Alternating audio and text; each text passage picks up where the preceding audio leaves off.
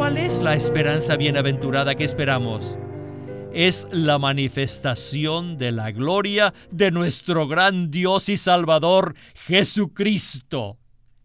Esta esperanza es la manifestación de la gloria de Cristo. En este versículo, Pablo da un título excelente y maravilloso al Señor Jesús. Dice, el gran Dios y Salvador Jesucristo. El Señor Jesús es ambos, el gran Dios y el Salvador. Aleluya. Bienvenidos al estudio Vida de la Biblia con Winnesley.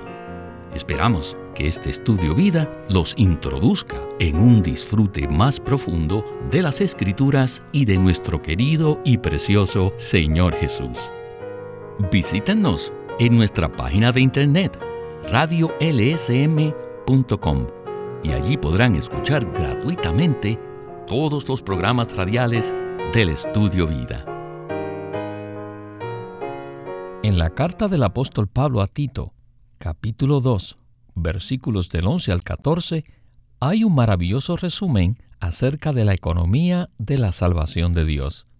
Pablo dice en estos versículos de la siguiente manera, Porque la gracia de Dios se ha manifestado, trayendo salvación a todos los hombres, educándonos a que, renunciando a la impiedad y a los deseos mundanos, vivamos en este siglo sobria, justa y piadosamente, aguardando la esperanza bienaventurada, la manifestación de la gloria de nuestro gran Dios y Salvador Jesucristo, quien se dio a sí mismo por nosotros para redimirnos de toda iniquidad y purificar para sí un pueblo especial, su posesión personal, celoso de buenas obras.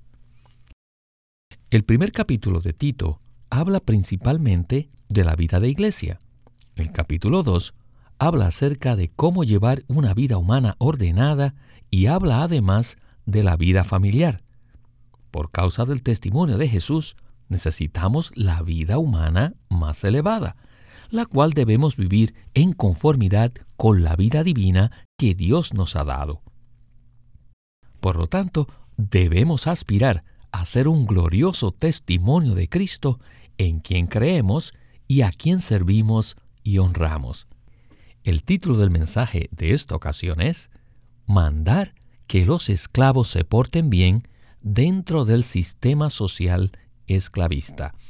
Y para tratar con este mensaje tan maravilloso, hemos invitado a Bernardino Cabral para que nos ayude con los comentarios. Bienvenido, Bernardino. Me siento muy honrado con la invitación, Víctor.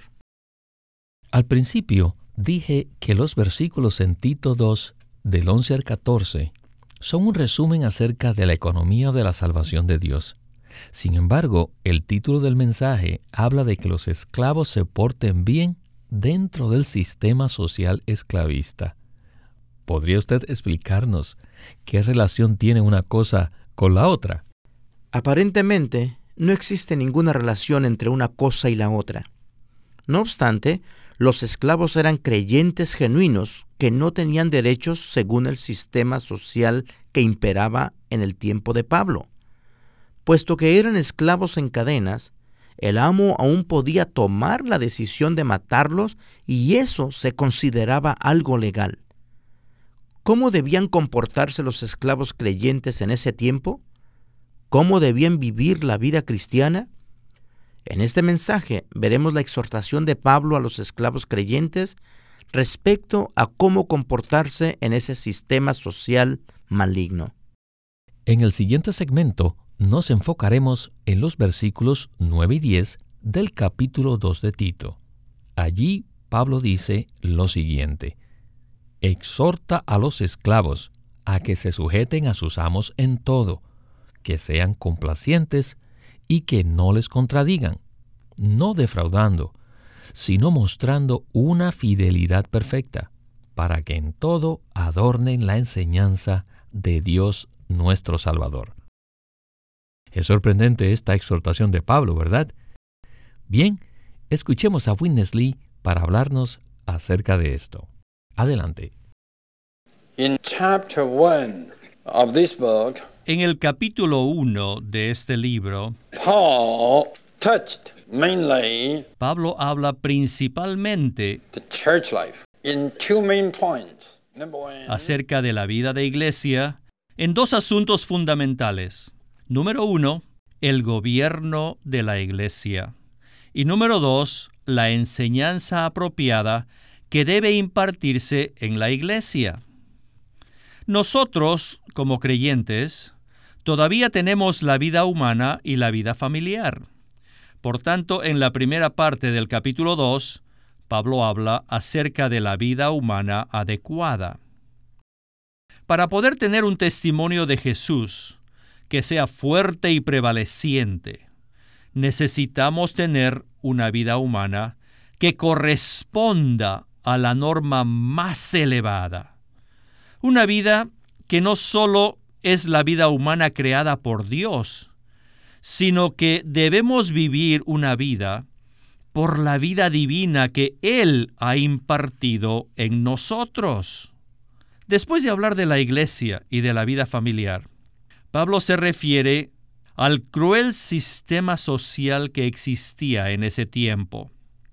Pablo, según su agudeza espiritual, y como un maestro que había sido asignado por Dios, exhorta a los esclavos a que se porten apropiadamente.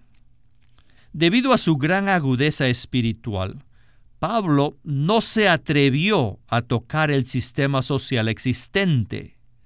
De haberlo hecho, habría dado la impresión equivocada de que era un reformador social y no un maestro de la economía de Dios, un heraldo de las buenas nuevas. Así que Pablo dejó muy claro que en ningún momento se proponía reformar el sistema social. Por eso no tocó el sistema. En lugar de eso, les dio unas instrucciones muy estrictas a los esclavos y a los amos, para que se comportaran según la norma más elevada del carácter humano.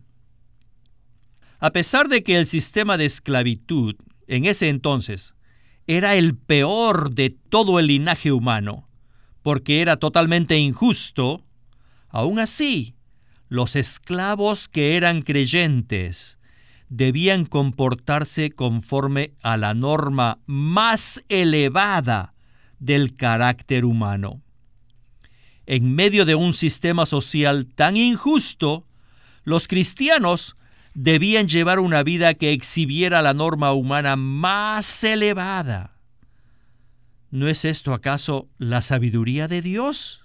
Aleluya. La vida de Jesús puede vivir la vida más alta, aún en el peor sistema social. ¡Qué testimonio más maravilloso! Bernardino, ciertamente es un testimonio maravilloso que los creyentes expresaran a Cristo aún en medio de las condiciones de esclavitud más adversas. Pablo jamás trató de cambiar el sistema social existente por maligno que fuera. Por el contrario, les dijo a los esclavos creyentes y también a los amos que debían vivir conforme a la norma más elevada del carácter humano. ¿No es esto sorprendente?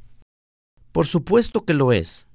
Witness Lee nos presenta una palabra muy clara respecto a cómo debemos comportarnos según el sistema social en el que vivimos.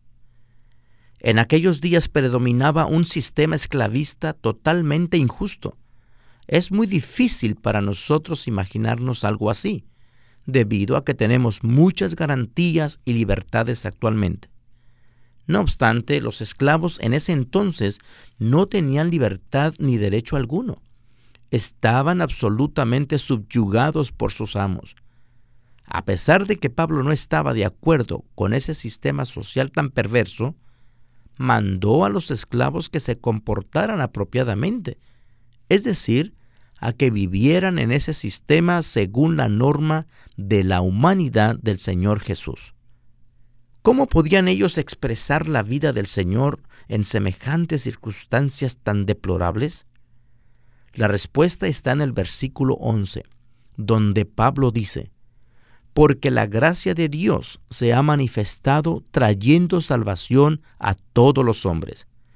Lo que Pablo quería decir con este versículo es que los esclavos podían vivir según la norma más alta del carácter humano mediante el disfrute de la gracia de Dios, la cual es Dios mismo como su porción. Si ellos disfrutaban a Dios en Cristo, podían vivir una vida humana elevada en medio de sus circunstancias. Esto indudablemente sería un gran testimonio para sus amos. La salvación que Dios efectúa es muy práctica y abarca no solo nuestra vida de iglesia, sino también la vida familiar.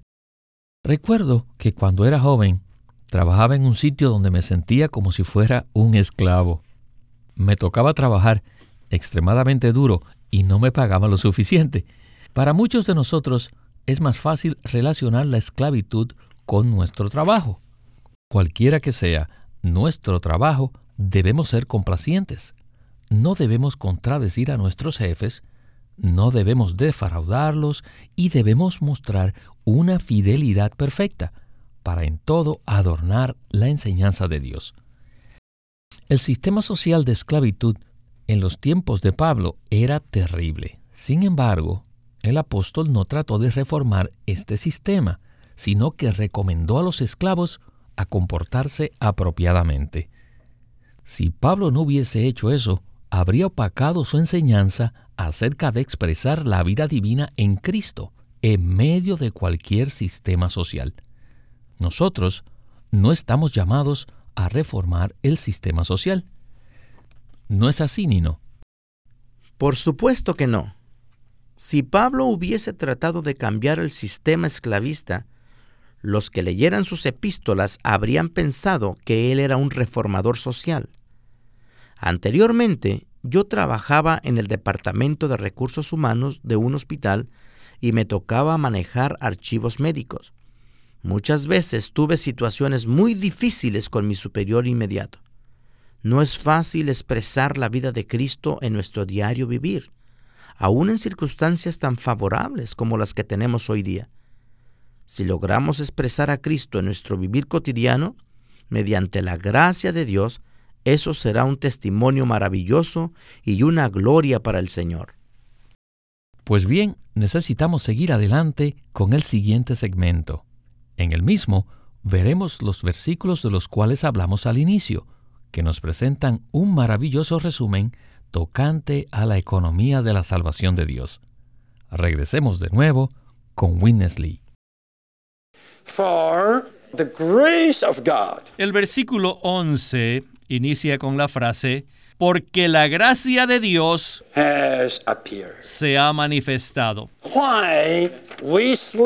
¿Cómo podrían los esclavos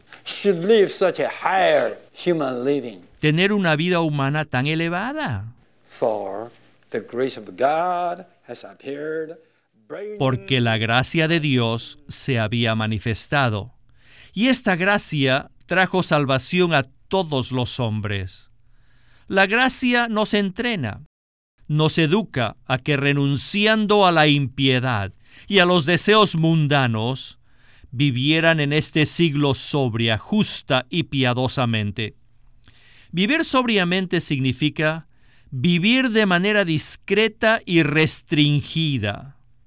Debemos vivir sobriamente con respecto a nosotros mismos y justamente con respecto a los demás y piadosamente para con Dios.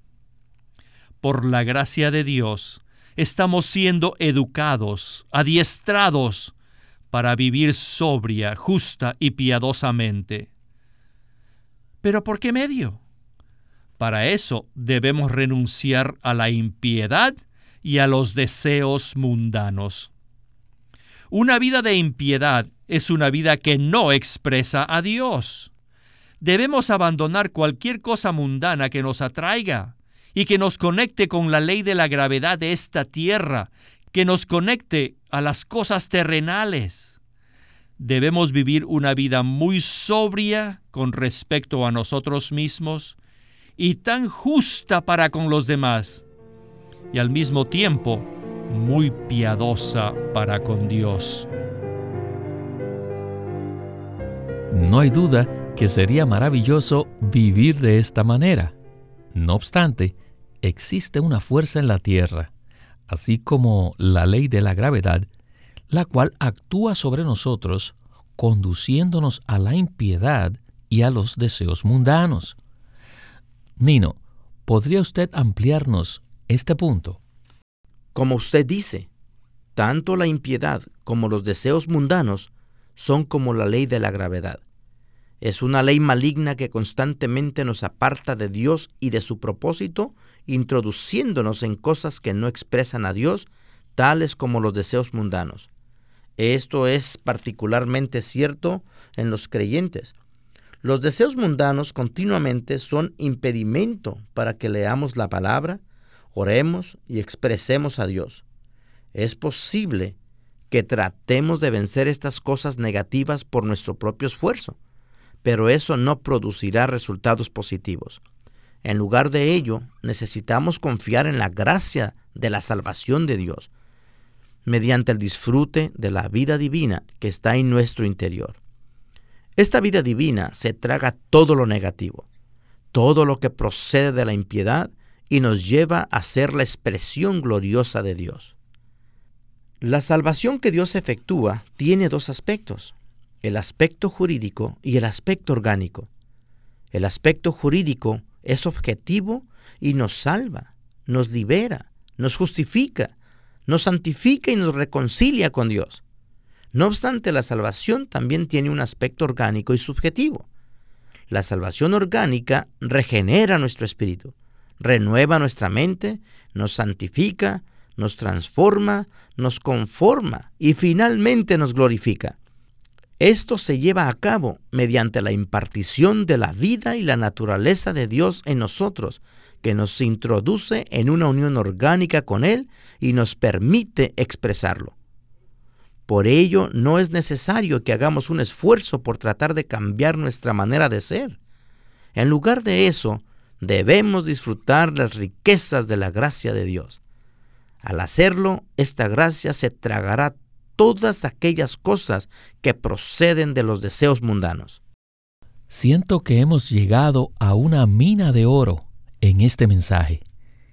Quisiera permanecer más tiempo extrayendo este oro, pero necesariamente tenemos que seguir adelante hacia el último segmento. Pablo dice en Tito 2.15 de la siguiente manera, Esto habla y exhorta y convence con toda autoridad. Nadie te menosprecie. Me gusta mucho este versículo porque nos dice que debemos hablar y convencer con toda autoridad. Regresemos por última vez con Witness Lee para escuchar la palabra de conclusión. La gracia de Dios.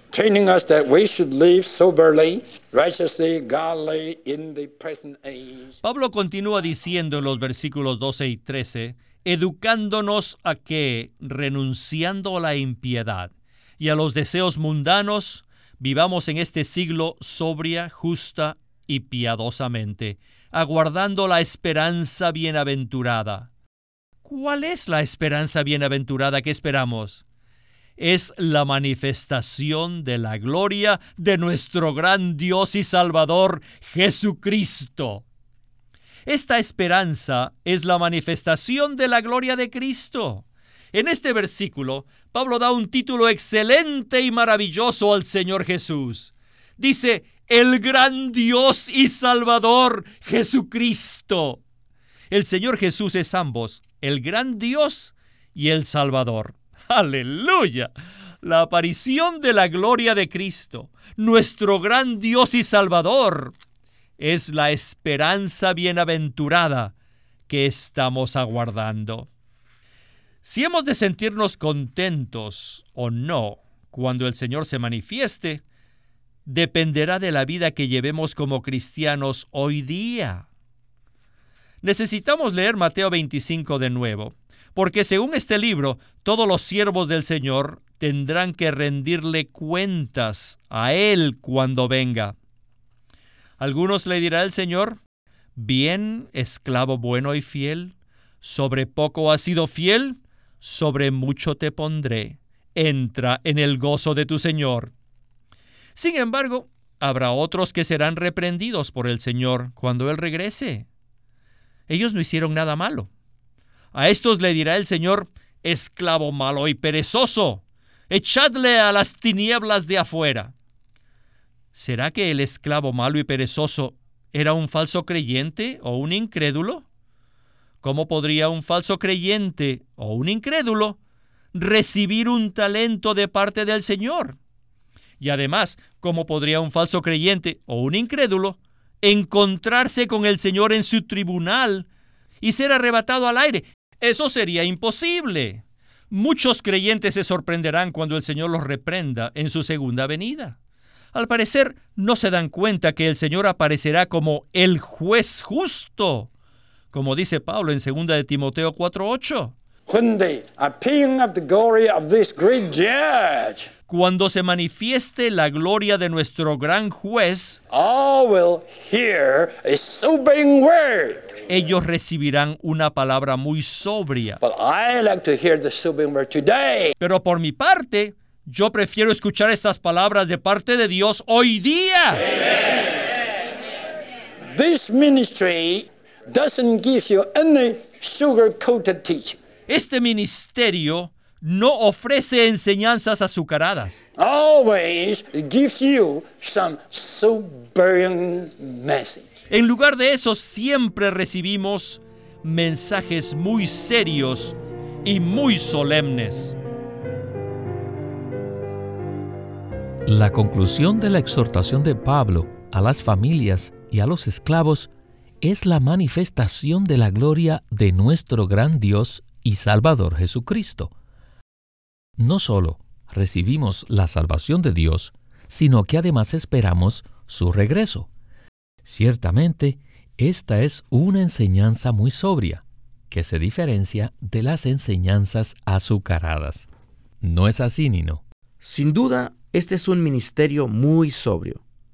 Por un lado, Witness Lee nos presenta un glorioso futuro con la esperanza de la manifestación de la gloria de Jesucristo. Este es el sueño y la esperanza de todos los creyentes genuinos del Señor. En su segunda venida, Él transfigurará nuestro cuerpo de humillación y lo introducirá en su gloria. Ciertamente todos estamos esperando ese día. No obstante, Witness Lee también nos da una palabra muy sobria. Si durante nuestra vida cristiana no vivimos en la presencia del Señor, disfrutando de su gracia, y si no renunciamos a la impiedad y a los deseos mundanos, entonces cuando se manifieste la gloria del Señor, algunos estarán muy contentos y otros no. Algunos creyentes estarán en la gloria resplandeciente del Señor en el reino venidero, mientras que otros creyentes, por no haber vivido conforme a la gracia de Dios en la era de la iglesia, serán echados a las tinieblas de afuera, y allí será el lloro y el crujir de dientes. Esta no será una situación placentera para algunos. Como usted mencionó, esto no es un ministerio que presenta enseñanzas azucaradas. Considero también que esta es una palabra que nos anima a vivir una vida cristiana apropiada hoy en la era de la gracia. En conclusión, no es necesario que nos opongamos al sistema social de hoy, puesto que no somos reformadores sociales. En lugar de ello, debemos vivir bajo la gracia de Dios todo el tiempo. Si todos los creyentes en la tierra vivieran de una manera sobria respecto a sí mismos, justa para con los demás y piadosa para con Dios, el mundo sería un lugar totalmente diferente. Personalmente, he sido motivado a tener esta clase de vida y espero que todos los que escuchen este mensaje también sean motivados. Los animo para que mediante la gracia de Dios vivan una vida cristiana en la cual expresen a Dios y además abandonen todo aquello que los atraiga a las cosas terrenales. Si hacen esto, cuando se manifieste la gloria de nuestro gran Dios y Salvador Jesucristo, estarán muy contentos. Bernardino, muchas gracias por habernos acompañado en este mensaje del estudio Vida de la Biblia con Winnesley. Ha sido un placer para mí, hermano Víctor. Gracias por invitarme. Este es Víctor Molina haciendo la voz de Chris Wilde, Bernardino Cabral, la de Bill Lawson y Walter Ortiz, la de Winnesley.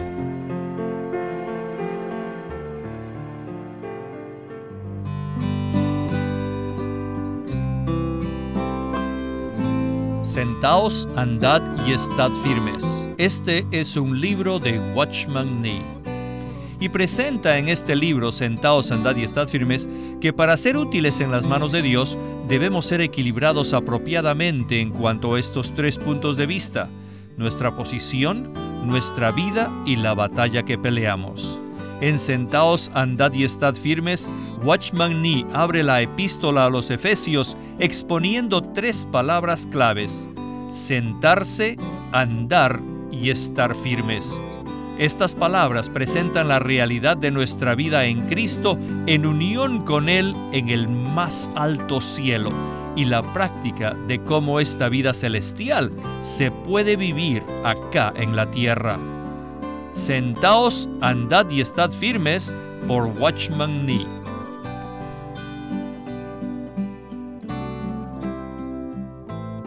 El estudio Vida de la Biblia es una producción de Living Stream Ministry que presenta el ministerio de Watchman Nee y Winnesley.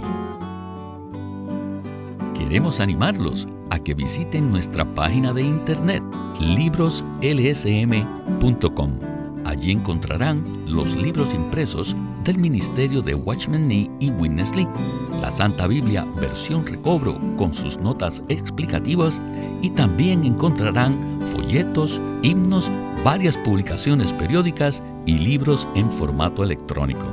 Por favor, visite nuestra página de internet libroslsm.com.